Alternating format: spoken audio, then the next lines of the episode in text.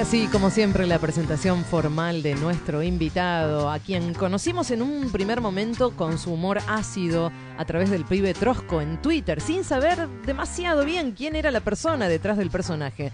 Nos hizo reír y abrir los ojos como el cadete de Navarro, ya poniendo el cuerpo. Es comunicador, hombre de radio, de varias radios. La rompe en el teatro junto a Martín Rechimusi con Proyecto Bisman, también escritor. Acaba de editar su primer libro sin seudónimo, Pasaron Cosas, y en los tiempos que corren y a pesar de no tener Twitter, solo desde Instagram con 240 mil seguidores se transformó en un verdadero influencer. Se sienta en el Radio Café de los viernes, Pedro Rosenblatt. Bien, ya estamos en el Radio Café con Pedro Rosenblatt. ¿Cómo estás, Pedro? Buen día, Mucho gusto. compañeros. Buen ¿Qué día. tal? ¿Todo ¿Qué bien? tal? Gracias por venir, viejo. No, por favor, Mati, un placer estar acá. Che, eh, estás, acabas de publicar un libro, Pasaron Cosas. Eh, por ahí hay muchos que tal vez no, no- no lo recuerdan, te tienen eh, de cadete, de la tele, de la radio, del teatro y demás, pero un poco la mecha que encendió todo fue algo que vos escribiste justamente, Es verdad. ¿no? Así, Eh, así empieza un poco todo esto que, que hoy sos. Sí, mi primera experiencia en el humor fue escrita. De hecho, arranca en Twitter, digamos, si es que eso se puede considerar escritura, microescritura, Sí, ¿por digamos. qué no? Sí. Pero el salto del pibe Trosco fue cuando pasó a Facebook, justamente cuando pude extenderme un poco más en, en las publicaciones y murió incluso con la publicación del libro. Eso fue lo que terminó de matar el personaje. Eh, cuando, bueno, se me vio ese. Nada, yo tenía 23 años, me llamaron de una editorial, me propusieron escribir un libro, una propuesta económica que a mí en ese momento me, Te eh, no, me era imposible de- decir. Yo fui diciendo, bueno, a ver, eh, si te ofrecen 10, decí que sí. Y dijeron, bueno, son 20. Dije, ah, sí. Dos veces Perfecto, sí. listo. Yo me acababa de ir de la casa de mi mamá, era otro otro contexto en el cual eso para mí era eh, lo fundamental, pa- más allá de que hoy por ahí si lo viera con una perspectiva más de largo plazo, eh, se me murió el personaje, es como si yo hiciera algo que mate el cadete, Claro. digamos. eh, mató el personaje porque el pibe Trojo no podía andar pidiendo que compren el libro, ¿no? Y- Ahora, eh, además del pibe Trosco, hubo una carta que vos escribiste ah, vos te referías a con eso. la muerte de Néstor. Sí. Eh, Tu primer viral, de sí. alguna manera. Sí, que- eh, eso fue el 28 de octubre del 2010. ahí- Ahí ya estaba, eh, ya era el pibe Trosco. No, no, no, nada no, nada, nada, nada. Claro, eso. No. eh, fue una, una carta que vos publicaste en Facebook Sí, a raíz de la muerte de Néstor Kirchner. exacto. ¿Y Yo no estaba pasó acá, yo no estaba acá. eh, mi viejo vivió durante 15 años en España y yo lo estaba visitando a él. eh, y la necesidad de ser- formar parte de esa, iba a decir, eh, conmemoración, no sé, de ese encuentro popular que se dio, ese encuentro en el funeral de Néstor. Sí. eh, que participaron mi familia, mis amigos y, y- y tantos y tantas de mi generación. Y quería participar de alguna manera y me puse a escribir una carta contando un poco lo que era Néstor para mí. Y fue viral. Era ra- es raro porque ni siquiera sé si es un término que se usaba. No, En ni- ese momento, No, no. me parece que no, me no parece que no. eso, sí. O sea, no, yo no dije, che, se viralizó la carta. Claro. Pero me llegaban menciones, gente que la subía en otro lado. ¿Cómo nos explicas eso? ¿Qué es lo que le llegó a la gente para que quisiera compartirlo de la manera en que lo compartió? Eh, bueno, pasa mucho en, en la política, en el peronismo, de que la, la gente más grande se emociona cuando ve eh, referenciado en un pibe eh, algo con lo cual ellos se identifican, ¿no? Y me parece que tuvo que ver con eso, ¿no? Era una, un kirchnerismo muy muy emocional el de ese, el de ese momento, ¿no? Un kirchner- que- que- y, lo, la y visera, lo ¿no? digo y lo digo como una virtud, ¿eh? no lo digo como un Claro. defecto porque después se, se denostó un poco esa cosa de la política emocional que yo reivindico totalmente. Y bueno, y fue eso, ¿no? Por ahí gente más grande que yo, de la generación de mi viejo, o que tiene un hermano que se fue a vivir afuera, o que por la razón que fuere se sintió interpelado por esa historia, ¿no? Mi viejo se fue a vivir en el 2002, volvió en el 2012 a vivir acá, yo contaba un poco todo eso, eh, y una reivindicación de Néstor y, y de Cristina con la cual mucha gente se siente identificada hasta el día de hoy. ¿Y tu papá? ¿Cómo recibió la carta? Y mi papá todavía en aquel- en aquel entonces no, no legitimaba tanto mi posición política en el sentido de que cuando uno es más pendejo le dicen, bueno, sos pendejo, ya te va a pasar. Era como, bueno, Ya vas a entender. ya vas a entender, exactamente. Pero la verdad que fue muy fuerte para él. A ver, imagínate una persona, casi como, ¿cómo se llama? Eh, Goodbye Lenin. De alguna manera, imagínate una persona que abandona la Argentina en el 2002 y vuelve en el 2012. Claro, Eh, fue un país completamente Y distinto. claro, y la realidad se impuso y, y bueno, eh, y mi, mi viejo lo tomó, lo tomó desde ese lado. Sí.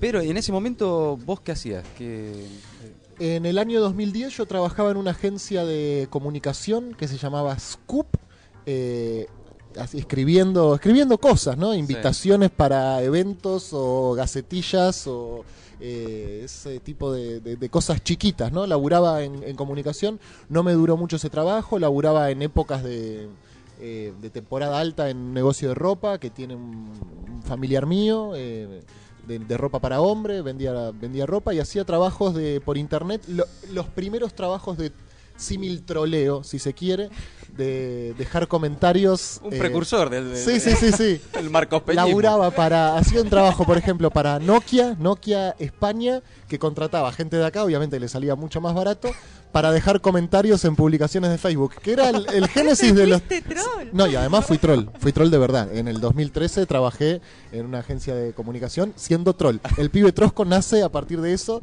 de que yo era troll y le dije a mi jefe, mira, flaco, esto no sirve realmente. O sea, lo que estamos haciendo no sirve para nada, hay que buscar una vuelta porque era todo un gran verso que es como que yo te diga, Mati Colombati contrata el servicio de mi agencia, ¿no?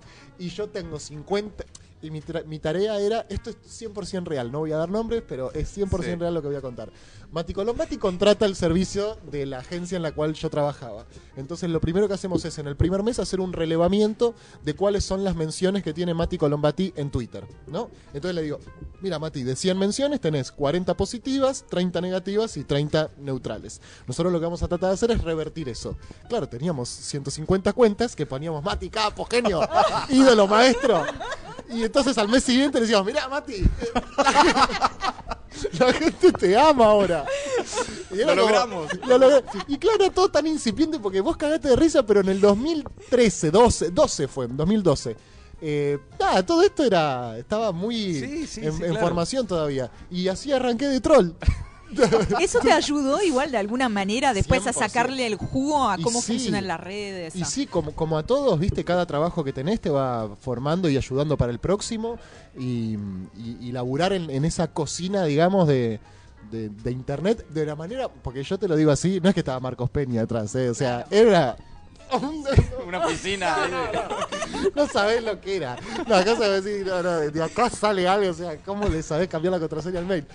Y, y seguro que algo de eso todavía me quedó y también seguramente algo de eso me, me afectó. Yo no uso más Twitter, no estoy más en Eso Twitter. Hay algo en Twitter que me, que me sacó mm, algo muy choto, ¿viste? Me conectaba con algo choto que, mm, que bueno, también debe haber tenido que ver con eso, ¿Con ¿no? qué en particular? Con, con, con la agresión, con el cinismo, con la violencia, con la construcción de un personaje anónimo que durante mucho tiempo me divirtió y en un momento ya me encontraba también por una cuestión medio vanidosa. Yo no es que no se lo decía a nadie que era el pibe trosco, ¿viste? Entonces lo decía y era como, "Che, Sí. soy yo. Entonces empezaba, se empezaba a, a conocer eso y yo con el pibe trosco decía cosas que no, no decía yo. eh, Claro. Porque, bueno, era una- un seudónimo, Personaje, claro. personaje anónimo y, y que además conectarte con esta cosa que tienen las redes, que ahora ya la, la- la manejo mejor porque la, la- la vengo trabajando, de por un lado, capo, maestro, ídolo, me haces cagar de risa, te rebanco, te requiero, y por el otro lado, hijo de puta, la concha de tu madre. ¿cómo podés hacer esto? Eh, mercenario Morite. de mierda, morite. Eh, encontrar el equilibrio para eh, no comerte la curva de uno, ¿viste? Y no sentir que, que sos el más querido porque recibiste 50 mensajes en Twitter y no comerte la otra, ¿viste? De, de pelearte con gente que no conoces, que eso era lo que a mí más me, afectaba. A mí me interesa mucho la política, siempre milité en política y, y- y- y transitar tu día peleándote con gente es lo más antipolítica que hay, ¿viste? Porque no estás peleándote solamente con, con el gorila, porque incluso los algoritmos y la manera en la cual uno consume las redes hace que te vincules más con el que está cerca, digamos. Yo en, mi, en mi timeline tenía más compañeros que y me la pasaba discutiendo, ¿viste? Peleándote porque este... Bueno, esos momentos en el cual el kirchnerismo también perdió la línea, ¿no? Mm, De 2012, 2013 empezamos a estar más desorientados, a- a encerrarnos, y yo siempre fui del kirchnerismo más duro, digamos, eh, muy criticado, muy, muy resistido, y, y tuve todos los vicios y todos los errores que hoy advierto y que trato de, de corregirlos, tuve todos, digamos, esta cosa cabeza de termo, de putear a todo el mundo, de que Claro. todo quien no esté alineado con Cristina era un hijo de puta. eh, y, y creo que fue una buena decisión haberme ido de Twitter porque, porque me pasaba esto, me peleaba con un montón de gente. Por ahí yo a, vo- a vos no te conocí acá y tomamos un café y nos llevamos bárbaro. Y por ahí te conocí en Twitter opinando sobre Dybala. Y digo, ¿y esta boluda, viste? Opina de Dybala. digas eso, Pepe, claro, más vos a jugar al fútbol. ¿Viste? Y, por ahí te, me caías como el orto por conocerte en Twitter. Y, te estoy poniendo un ejemplo, digamos, que pudo haber pasado con, con cualquier cosa. Claro. Y bueno, y creo que fue una, una buena decisión. Ahora, el, eh, eh, lo que siempre te impulsó, digamos, y yo no, no- no sé si es lo que te definiría, pero sos un militante. Sí, sí. Además de todo, eh, lo, que, lo que te mueve es la militancia política. Sí, de hecho, ves, en el 2010 eh, abrimos nuestra primera unidad básica con mis compañeros y compañeras, con los cuales sigo militando hasta el día de hoy, que también en esta reconfiguración del kirchnerismo frente a la sociedad cerramos nuestra unidad básica y abrimos un espacio cultural, una cosa medio premonitoria de todo lo que está sucediendo, ¿viste? De, Claro. o sea, de, de- de bajar el cuadro de Recalde y subir el de Lamens de alguna manera, o el de. Cristina por el de Alberto, de buscar cierta moderación, porque había una cosa de la hiperintensidad política que nos alejaba de la comunidad, digamos, Claro. eh, que nos pasó, nos pasó políticamente, fue un problema, ¿no? Y te- bueno, y bajar tres tonos el nivel de discusión, porque eh, lo que nos conviene a nosotros es que la política la discutan todos, ¿no? Que seamos nosotros como unos nerds juntándonos a, a discutir política y que eso nos, nos aleje, digamos, ¿no? Eh, ¿En qué se origina tu militancia? Antes de la unidad básica, antes de todo esto que nos estás contando, la, Mira, el- la semilla. La de semilla eso. es mi tío Donato, Donato Espacavento, militante montonero, y, y fue el primer marido de mi tía Laura, que es la hermana de mi mamá, eh, y su hijo, Nicolás, es mi hermano, ¿no? Mi es mi primo hermano, pero siempre ofició de hermano en mi vida. Fuimos al mismo colegio, sus amigos son mis amigos, mis amigos son sus amigos, nos íbamos juntos de vacaciones, mi mamá y su mamá son muy, muy pegotes de toda la vida. Y, y la semilla la planta él, ¿no? Hablándome de peronismo, de historias del peronismo, de ese peronismo casi de ciencia ficción, ¿no? Que, Claro. que, que vos tengas 10 años y te cuentan historia de Montonero, ¿viste? ¿No? Y nosotros fuimos y secuestramos. Y vos decís, ¿qué? ¿De qué me estás hablando? Con toda O sea, la épica, ¿no? Claro, con toda esa épica. eh, y además, bueno, pues lo vendieron bien, digamos. eh, me- me- me- había algo en, en eso que yo me quería parecer a, a, a eso, ¿no? Mi tío tiene una hermana desaparecida, eh, que de- de- desapareció en el 77. eh, la única vez que lo vi a Perón fue el primero de mayo del 74 en la plaza, cuando los, echaron. claro. eh, y sigue siendo peronista, ¿viste? El, el- o sea, el peronismo no le trajo grandes satisfacciones y alegrías en su vida, y sin embargo sigue levantando esa bandera eh, y, y sigue militando, y, y había, había algo de eso que a mí me, me atraía mucho, y también seguramente en contraposición con mi viejo que se fue, ¿no? O sea, porque me agarró a los 12, 13 años mi, primera, eh, mi primer acercamiento a la política con el centro de estudiantes y una necesidad de reafirmar una identidad argentina, ¿viste? Una pertenencia. Una pertenencia a algo, claro, mi familia... Mi viejo se fue, son tres hermanos y se fueron los tres. Mi viejo se fue a España, a Madrid, su hermano menor se fue a, a San Sebastián y el, y el del medio se fue a Estados Unidos a vivir. Y, yo me quedé acá porque mi vieja se quedó y, bueno, me quedé y también lo estoy pensando ahora, ¿no? De una cosa más psicoanalítica, de que la política también seguramente significó la necesidad de reafirmarme acá. Claro, claro. Y en un momento, además de, de- de- de crecimiento político, de crecimiento personal, mientras todo se destruía. No, fue un lindo momento, fue un lindo contra- momento. O sea, eh, era, era, era lindo tener 15 años y que gobierne Néstor. eh, Claro. Porque era un proyecto político que nos, nos hablaba permanentemente. eh, y incluso la figura de Néstor, una figura simpática, desacartonada. Más fácil sentirte cerca de ese presidente que, que de los que yo había visto antes, ¿no? Porque eh, yo vengo de una casa progresista en la cual Menem era, por lo menos cuando empecé a tener cierta conciencia, ya mi vieja lo odiaba, digamos. Creo que lo votó en el 89, pero ya en el 95 no. eh, y, y- y bueno, y, y Néstor fue el primero que, que- que- que resignificó la política para mí en el centro de estudiantes, yendo a las primeras marchas del 16 de septiembre, del boleto estudiantil. Claro. eh, y, y me acuerdo, bueno, eh, y, y me, y me acuerdo caras que, que militaban en ese centro- centro de estudiantes que siguen militando en política hoy, que me lo sigo encontrando eh, y que, y bueno, seguimos todos en esta. ¿Dibujas algún tipo de línea a veces entre lo que es tu trabajo y lo que es la militancia o para vos son parte del mismo espacio? Eh, Te lo preguntas incluso, digo, porque es algo que me llama mucho la atención de tu perfil. No estás solamente opinando y teniendo una ideología como algunos otros periodistas, humoristas, artistas, sino que además pones el cuerpo.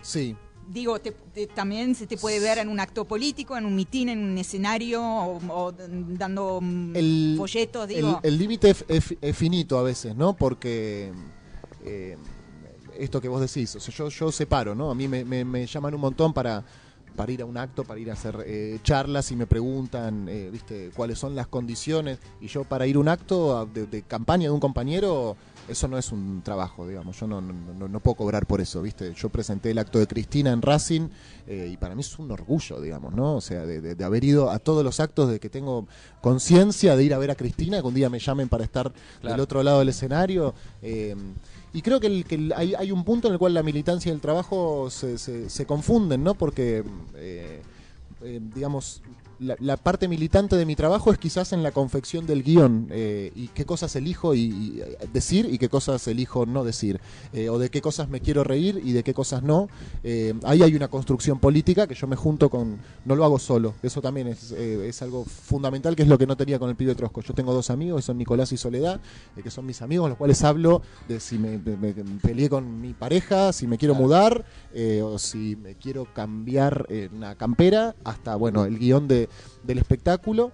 Eh, y creo que la, política está ahí. Y después, no, yo cuando subo al escenario estoy, estoy trabajando. Eh, y cuando trabajamos en la radio, estoy trabajando. A mí no me gusta, viste, pensar que, que ahí estoy militando, pero la verdad que a mí me pagan. eh, y, y- y- y por reivindicar la militancia lo digo. Yo no Claro. creo que Diego Leuco esté militando, digamos, ¿no? Que, o que Alfredo Leuco esté militando. Me parece que, que para valorizar la, la- la palabra militante mm, hay que tratar de, de- de diferenciarlo, ¿no? Que cuando uno trabaja, trabaja, si bien es difícil, ¿no? Y, yo no es que ahora estoy militando, milito hasta las 4, uno es un militante y... y- y- Claro, sos un militante. claro, exacto, exacto, eso sí, todo el día, Sí. pero pero cuando estoy trabajando, estoy trabajando y cuando voy al teatro eh, y, y- y bueno, y hago, y hago la función, eso forma parte de mi trabajo, por más que esté puteando a Macri, ¿no? Claro. Eh, lo estoy haciendo de una manera determinada, con un público que pagó una entrada y que me, y que me sostiene, ¿viste? Que me- paga el Sí, alquiler. Sí, sí.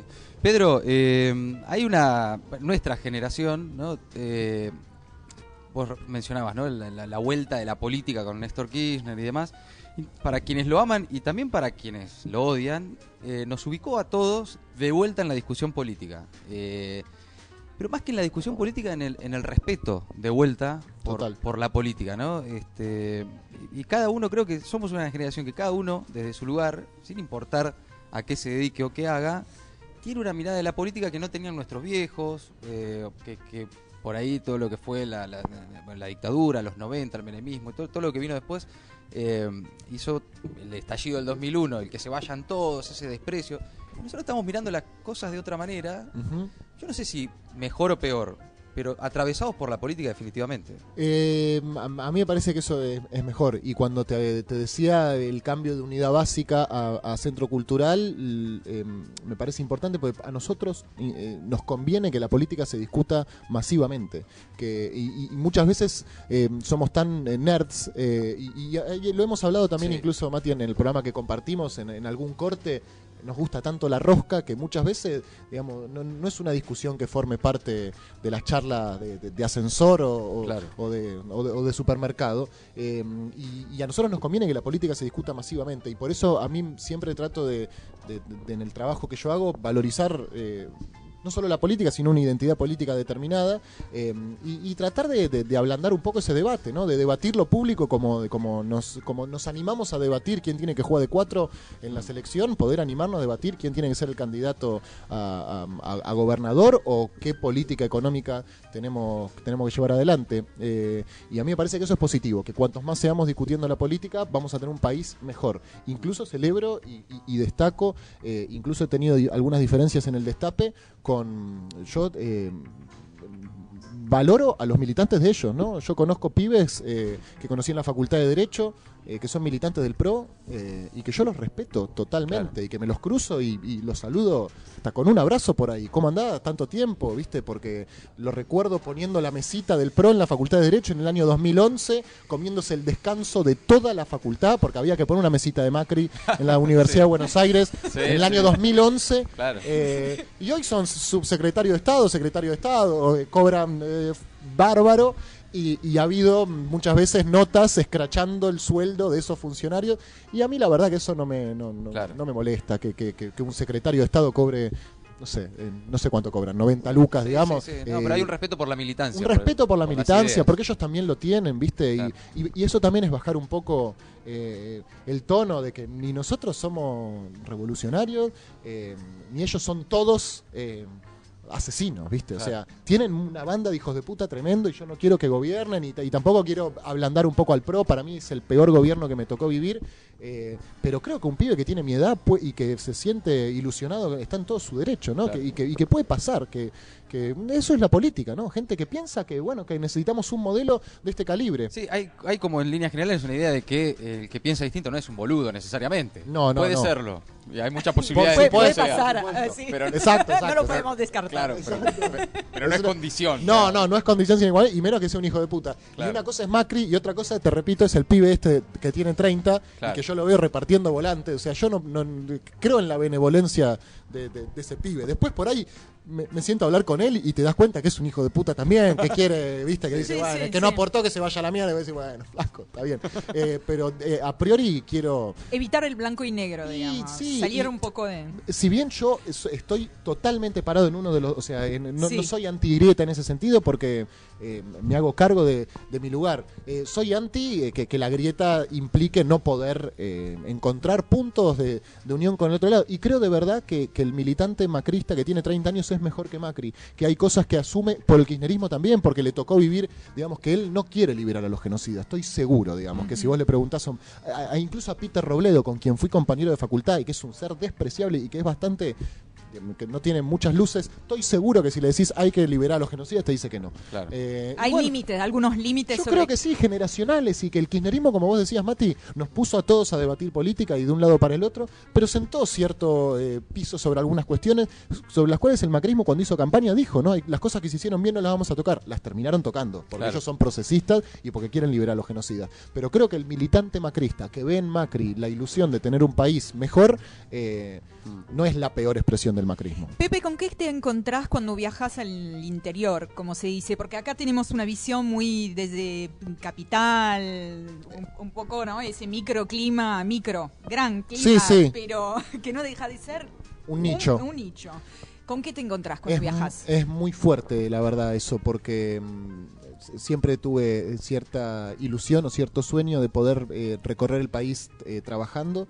Y me está pasando que gracias al teatro, aparte el teatro tiene algo muy lindo eh, del mundo de- de- de- de- del escenario, de los camarines, de llegar al teatro, de la gente que trabaja en el mundo del teatro, que es muy respetuosa de su, de su lugar, ¿no? O sea, el- de- de- del lugar del escenario.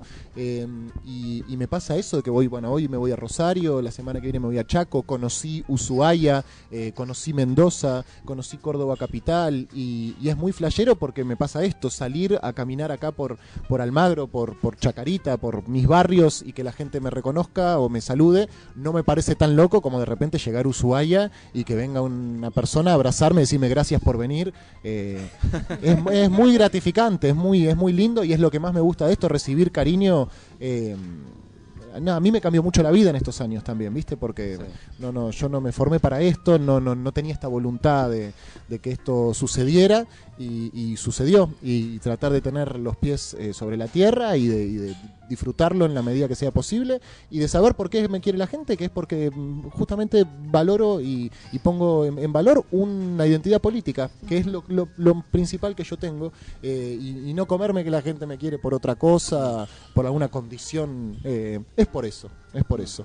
A veces en el terreno más ya ideológico, político o, o- o llevado a la vida diaria, digamos, ¿te encontrás con realidades que no te esperabas y que acá tenemos totalmente soslayadas cuando viajas al interior? Realidades, no sé, desde el día a día o las problemáticas que preocupa a la gente y que acá en Buenos Aires no se hablan o... Sí, sí, te encontrás con, con- con realidades eh, y que, que incluso también la- la- las aprovecho para, para formarme y para aprender un poco de cómo se vive la política allá. Eh, estuve hace poco en Ushuaia eh, y estuve charlando con el intendente y claro, eh, Ushuaia eh, es una ciudad eh, de, donde viven 100.000 personas. No sé si a todas, pero podés hacer campaña y ver a la inmensa mayoría. Si te pones la campaña al hombro y salís a tocar timbre, y, y- y es otra cosa completamente distinta, ¿viste? O sea, y él me decía, ¿cómo hago yo para revertir? Me decía el intendente, Walter Woto, cómo- digamos, yo tengo muchas más posibilidades de revertir lo que ve la gente en la tele porque después me puede ver a mí, ¿entendés? Eh, y, y ahí hay algo de, de la, de la cercanía, de la cotidianidad, eh, que es fundamental para, para la política. Este es un distrito muy choto. Para, cada, a cada lugar donde voy vuelvo diciendo la verdad que la ciudad de Buenos Aires es, Es muy difícil, porque claro, eh, nunca vas a ver, a- yo nunca lo vi a la reta, nunca lo vi en la calle. Eh, y, no- y no- y- imagino que la reta la camina, ¿no? Y que sale, no, Mm. no, no le digo que la reta se esconde. Eh, y, y bueno, y lo que tiene el interior es un poco esto de una política más de lo cotidiano, de la cercanía, que, que es una política más, eh, no, no, no sé si linda, pero por lo menos es más pintoresco saber que, decir, bueno, quiero ser candidato, voy a salir a tocar el timbre de casa por casa, y no sé si a todos, pero Claro. muchos Pero me a van a ver la carita. Claro. Eh, y, y eso es, es algo lindo, porque además mo- forma otro tipo de dirigente, que está mejor preparado para hablarle a un vecino que para ir a la tele, ¿viste? Eh, y, y eso es, es positivo. Pedro, eh, estás llenando teatros por todos lados en un momento en el que no es fácil llenar teatros, pero más allá de la identificación eh, política, hay también, y vuelvo a lo mismo, una identificación generacional. Eh, yo creo que vos lo notás, que pasa algo con los pibes también. Sí, a full. Y, y vos también además trabajás con ellos, militás, sos parte de eso.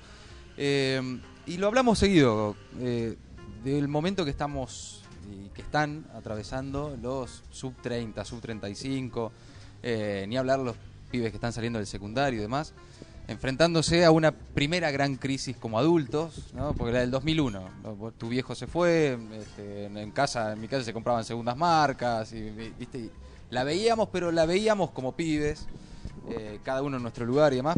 Ahora nos toca a nosotros, la paramos de pecho y tenemos que salir jugando. 100%. ¿Y cómo estás viendo esa? ¿Cómo, cómo se toma? Y bueno, eh, es, es complicada porque además eh, a mí me pasa eh, algo eh, e- extraordinario que es que me está yendo bien, ¿no? Claro. Eh, que no me genera culpa ni, ni remordimiento, pero que es raro y que trato de que eso también no me no me aleje tampoco de, de lo que está pasando generacionalmente, que, que es muy difícil. Y siempre el piberío, eh, digamos, el, el piberío y los jubilados son los que más lo sufren, porque a los 40, en el mejor de los casos, podés llegar con algún puchito ahorrado, o Mm. con una casa, o con un auto, en el mejor de los casos. No Sí, sabemos sí. que en la Argentina Sí. hay mucha gente que, que ni eso, pero la verdad que tener 22 años hoy eh, y querer irte de la casa de tus viejos, estoy hablando de algo muy elemental como querer tener tu espacio, irte de la casa de tus viejos, es muy difícil, los trabajos son cada vez más precarios, eh, los únicos trabajos que se crearon en la ciudad de Buenos Aires en los últimos años son los que vemos eh, de, de los servicios de, de delivery, con lo cual es muy difícil que una persona pueda alcanzar la independencia económica de esa manera. Eh, y también, bueno, la época nos permite... generar eh, cosas con, con otras facilidades, ¿no? Lo veo, por ejemplo, en el mundo de la música, si es un nicho muy chiquitito, pero eh, le- hay un trapero muy conocido, muy amigo del Duki, que es Neopistea, no sé si lo conocen, uno que tiene toda la cara eh, eh, escrachada, que es un número uno del trap, y el chabón dijo, yo arranqué haciendo trap con la computadora del Conectar Igualdad. Tenía un programita y así arranqué, y ahora lo ves, tremendo bandido, re gángster, enfierradísimo, y dice... Eh, y la, computadora, internet también permite eh, otro tipo de, de- producción casera, sobre, pero son sobre algunas cosas muy, muy puntuales. Y, es muy choto lo que pasa generacionalmente porque... Porque bueno, hay una tendencia a bajar los brazos a, o, o a- o a buscar, ¿viste? Ni siquiera bajar los brazos, decir, la verdad tengo la bola llena, ¿por qué me tengo que pelar el orto y laburar ocho horas para apenas pagar el alquiler? Y muchos amigos, mi mejor amigo Nano se fue a probar suerte a México y los amigos de mi primo Nicolás están un poco en esa también. Claro. Eh, es la clase media la que migra, por supuesto, no es que se van los sectores populares, pero, mm, pero el liberalismo te quiebra, ¿viste? Y, y uno no lo ve... eh, no lo ve en el, digamos, en mi familia la quebró, literalmente la quebró. Mi viejo se fue a vivir afuera, mi tío todavía vive afuera y mi abuelo está eh, muerto en vida realmente, porque tiene seis nietos. Esto obviamente, mi abuelo vive bien en una casa, No, en Palermo, claro. tiene un departamento, entendemos, sí, sí, pero, o sea, estoy hablando de otra cosa que es, él tiene 80 años y de sus siete nietos hay cinco que viven afuera y, y bueno, y eso lo, lo afecta, y eso es consecuencia de un modelo económico. Eh, Y afecta en lo concreto, en lo económico y en la subjetividad. Me parece que a eso Totalmente, te totalmente. En, en sentirte un inútil, ¿viste? Porque vos pasás seis meses buscando laburo sin conseguir y, y es muy difícil que eso no te afecte la psiquis, ¿viste? Eh, Sí, sí, a empezar todo- a creer que es culpa tuya. Exactamente, a todos nos pasó que por ahí Sí. el, el primer mes sin trabajo es casi una vacación, digamos, que bueno, bueno, me saqué de encima esa mochila, pero ya el tercero o cuarto te volvés loco, ¿viste? Cuando te levantás y no sabes qué hacer y, y te sentís un inútil Sí. y, y- y es muy difícil. eh, y, y por eso la política me salvó la vida. eh, eh, porque, porque formar parte de un colectivo, de algo más grande, es algo que te rescata y lo veo con personas cercanas, incluso con mi novia, y lo puedo decir públicamente porque lo hablo mucho con ella. Ser un individuo es muy difícil en, en el mundo, ¿viste? No en la Argentina, en cualquier lado. Ella Sí, vive sí, afuera sí. también y es muy difícil. Eh, y, y la política, la construcción colectiva, sentirte parte de algo con otros, es algo que te rescata, es una manera de transitar la vida más, eh, bueno, amable. Mm. Pedro, eh, también te salvó la vida la tele un poco, ¿no? Sí, Navarro. Navarro. Navarro. La risa de Navarro.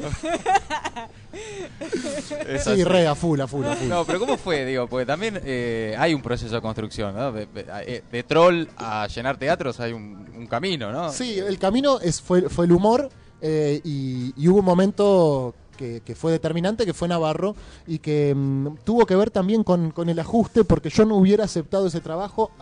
Yo no soy bastante... Es raro, no, no sé si es tímido la palabra, pero prefería no dar la carita, digamos, ¿no? Mm. Pero ¿qué pasa? Yo trabajaba en Radio del Plata, eh, una radio que está pasando por un momento terrible ahora, que le informaron Sí. a los trabajadores que en los próximos 20 días no va a haber programación. Yo trabajaba en el 2016 ahí, era mi único trabajo y no cobraba el sueldo. Y me había, bueno, nada, eh, te- tenía un buen trabajo, tenía dos buenos trabajos eh, hasta el año 2015 que me había permitido ahorrar un poco y con eso tiré durante el año, pero no cobraba el sueldo. Y tenía 26 años y no estaba ni para volver a la casa de mi vieja ni para pedirle que me ayude, digamos. Y, Navarro me convocó, me convocó Iván Jagroski en realidad, que trabajaba con él, que es amigo mío. Eh, y, me, y me cambió la vida totalmente, realmente. Eh, ya la primera semana del, del cadete en la tele estuvo buena, Navarro se cagó de risa, eh, que era lo fundamental. Mi viejo es director de teatro y, y me acuerdo los consejos que me dio ese día es, vos tenés que actuar para los camarógrafos, para los productores, o sea, tu público no Sí. es quien está en su casa, sino se tienen que reír estos cuatro personas.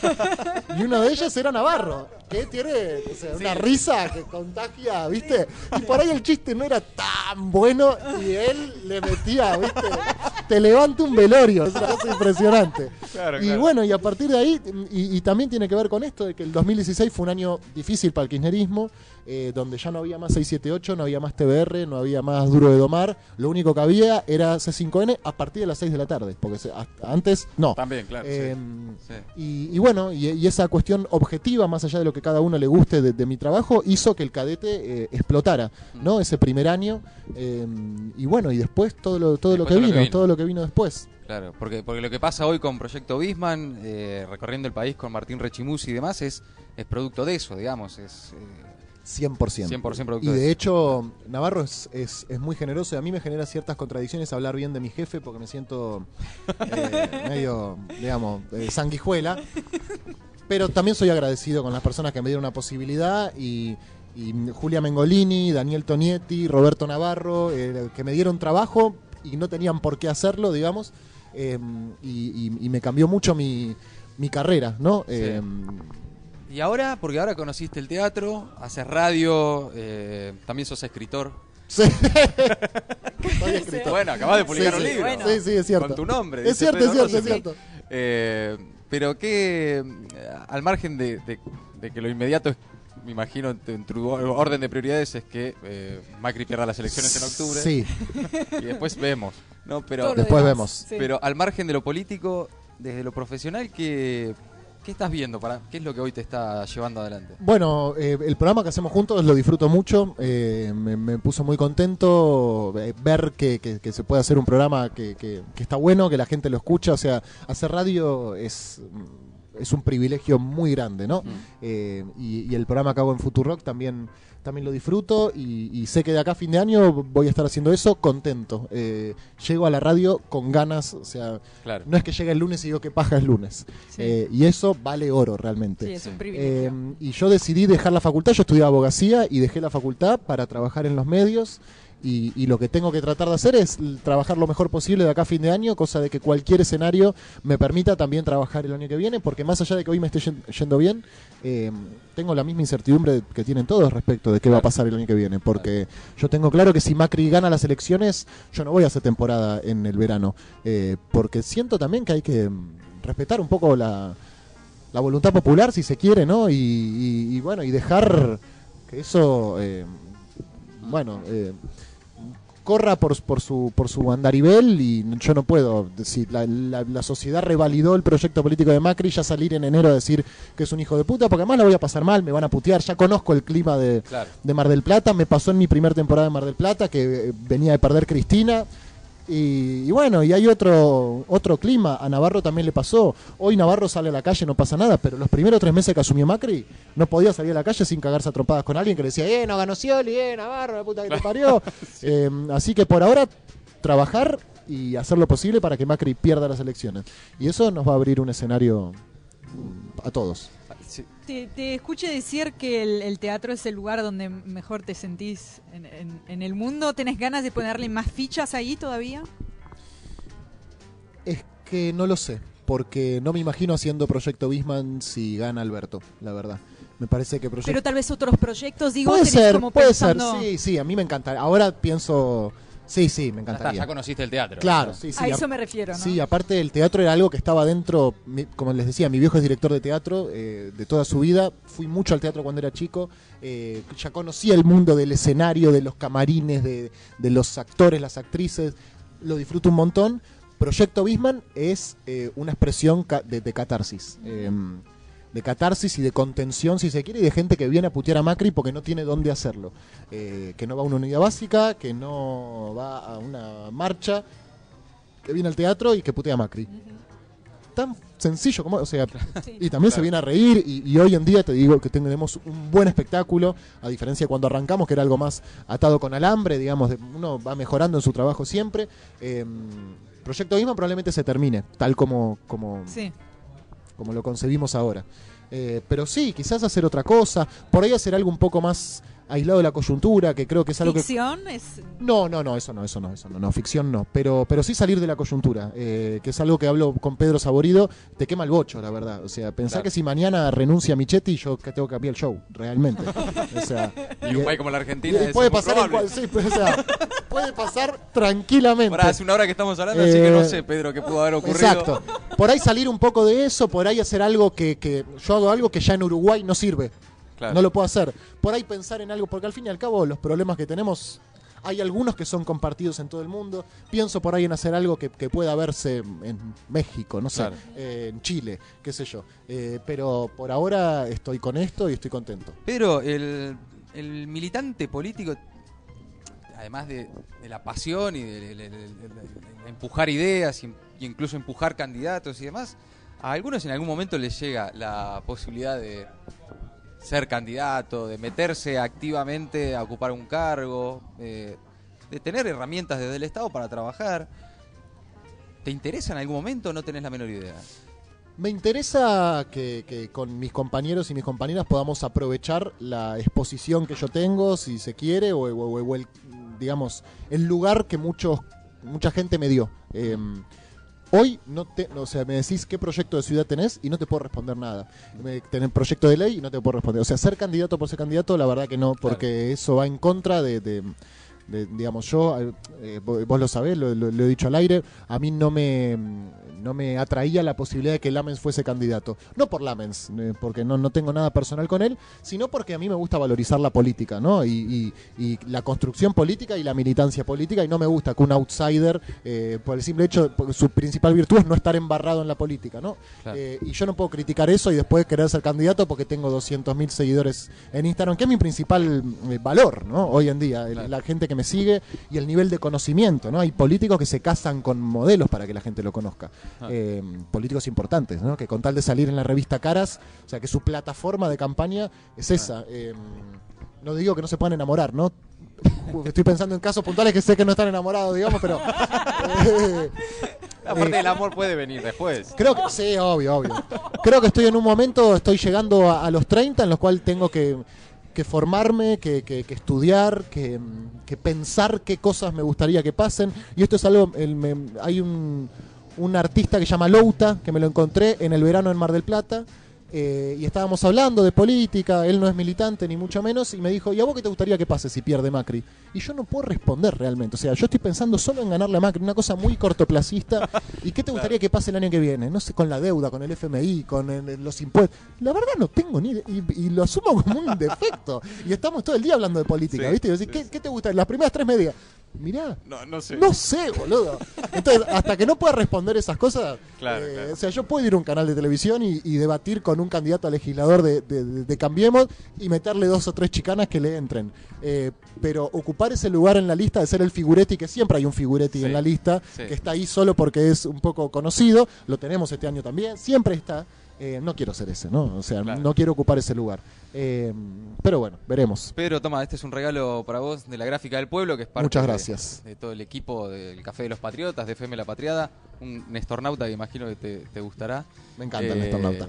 Y bueno, loco, nada, gracias por venir. Un gusto estar acá. Gracias. Muchísimas gracias. Gracias, y Pedro. bueno, nada, ahora nos vemos, Mati. En un rato. Pedro Rosenblatt en el Radio Café de Maldita Suerte. Maldita suerte. Una mirada absurda de una realidad crítica.